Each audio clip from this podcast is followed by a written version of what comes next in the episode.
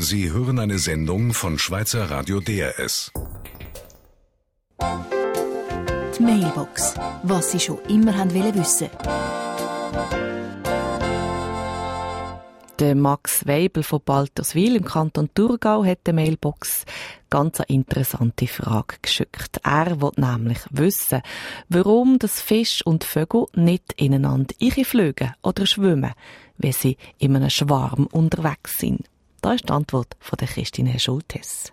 Sie sind sicher auch schon vor einem grossen Aquarium gestanden und haben gesehen, wie die Fischschwärme im Wasser umgefitzt sind. Oder eben die Vögel, die in ihren kunstvollen Formationen durch die Luft schiessen. Die Starren zum Beispiel, die dann trotz dem Tempo noch die Form vom Schwarm beibehalten können. Und haben Sie schon einmal einen Vogel mit einer Bühle auf dem Boden liegen gesehen? Oder einen Fisch mit einer Hirnerschütterung? Also, ich nicht. Das Geheimnis ist folgendes. Die Vögel und Fische, die sind nämlich speziell ausgerüstet fürs Verhalten im Schwarm. Die Vögel können zum Beispiel viel mehr Bilder pro Sekunde wahrnehmen als Menschen, hat mir der Robert Zink, Kurator im Zoo Zürich, erklärt. Sie registrieren etwa 180 Bilder pro Sekunde. Bei uns Menschen ist es zehnmal weniger, etwa 18 Bilder in der Sekunde.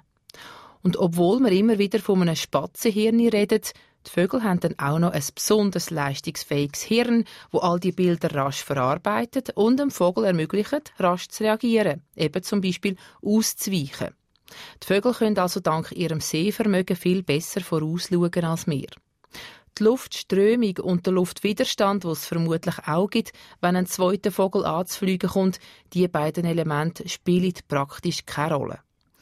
Bei den Fischen sind es nicht die Augen, die ein unfallfreies Schwarmdasein ermöglichen, sondern ein zusätzliches Organ, das sogenannte Seitenlinienorgan. Mit dem Organ empfängt der Fisch Schall- und Druckwellen. Die Informationen gehen auch ins Hirn vom Fisch und in dem Fischoberstübli wird in kürzester Zeit ausgerechnet, wie gross das Hindernis in der Nähe ist, wie schnell dass es unterwegs ist und in welche Richtung dass es weiter schwimmt. Im Schwarm ist das Hindernis dann einfach der Nachbarfisch.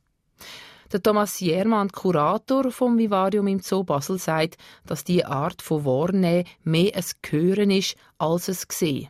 Aus dem Grund schwimmen übrigens auch die Fische nie in die Scheibe von einem Aquarium.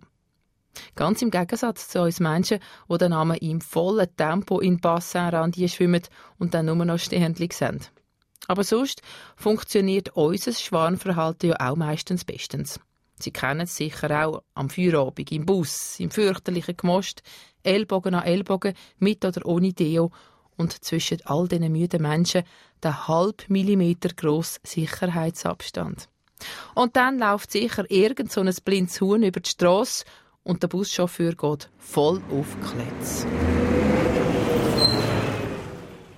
Autsch. Ja gut, also da muss ich doch jetzt uns Menschen gleich noch ein bisschen verteidigen. Ich wette nämlich einmal einen Schwarm Vögel in einem Bus sehen, wie der Chauffeur bremst. Die Mailbox. Was Sie schon immer haben wollen wissen. Sie hörten eine Sendung von Schweizer Radio DRS. Mehr Informationen auf drsmusikwelle.ch